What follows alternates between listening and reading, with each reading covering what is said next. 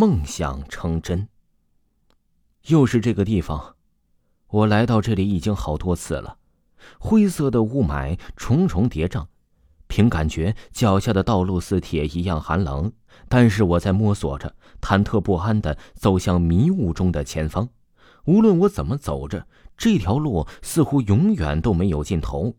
一个鬼气森森的声音从我的身后传来：“来吧，到这里来，向后看吧。”这个来历不明的声音对于我来说，不知为何很有吸引力，但是心里内心的恐惧总是让我克制住不要回头。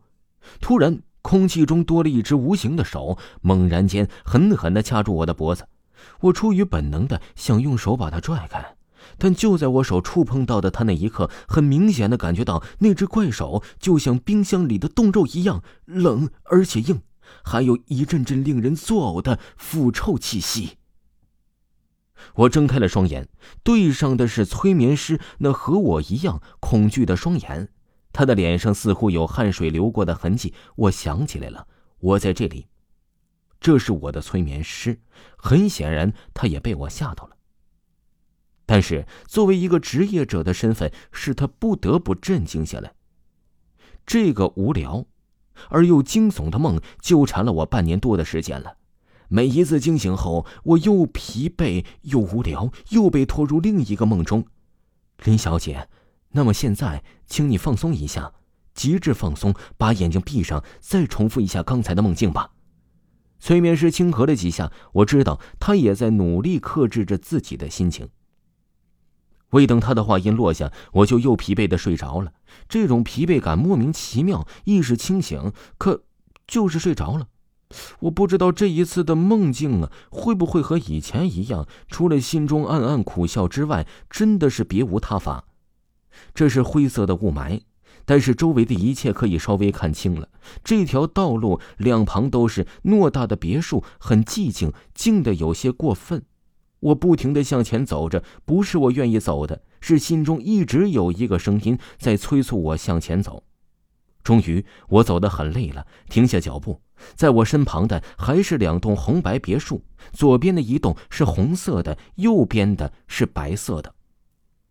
我望向后，清一色的全部都是这样的布置，但我却知道它们全部都是纸扎的。这时，一阵强烈的风刮了过来。我觉得身上的每一个细胞都在疼痛，好冷。接着呀，所有的别墅大门都开着，从别墅里飞出了一堆堆烧死给纸人的纸灰，在我的脚下不停的旋转。一个和上一个梦境一样的声音响了起来：“来吧，这才是你的世界。来呀，你向后看呐！”我紧捂住耳朵，那个声音还在继续。突然，他大叫了一声，声音直震我的耳膜：“我叫你向后看。”我心里一颤，睁开双眼，身边少了催眠师。真是的，他到哪里去了？我四处寻找，头上好像有东西滴下来了。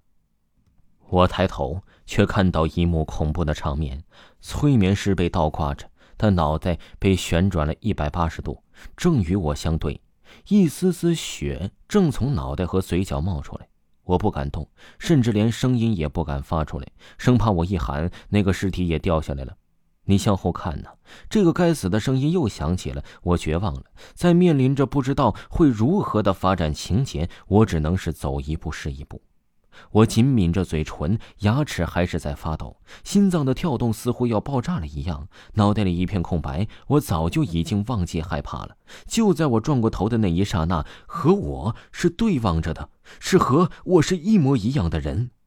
但是他正在腐朽，脸上的皮肤好像瓷片一样裂了好多缝，一块块的掉了下来。肉是灰色的，他浑身的皮肤都掉下来了，活生生的一具干尸。这个和我一模一样的人，还是一具干尸吗？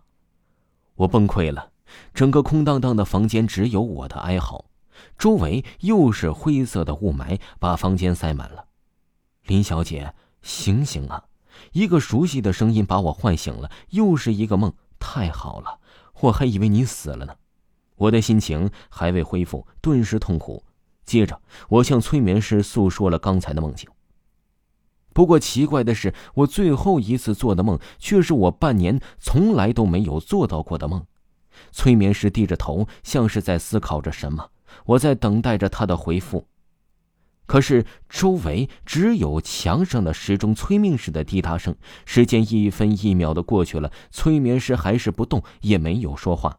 我伸出颤抖的手指，轻轻碰了一下他的身体，没想到他整个人倒在了地上，已经硬了，而且他的脖子有一道血痕，非常显眼。他的头部啊，正是被旋转了一百八十度。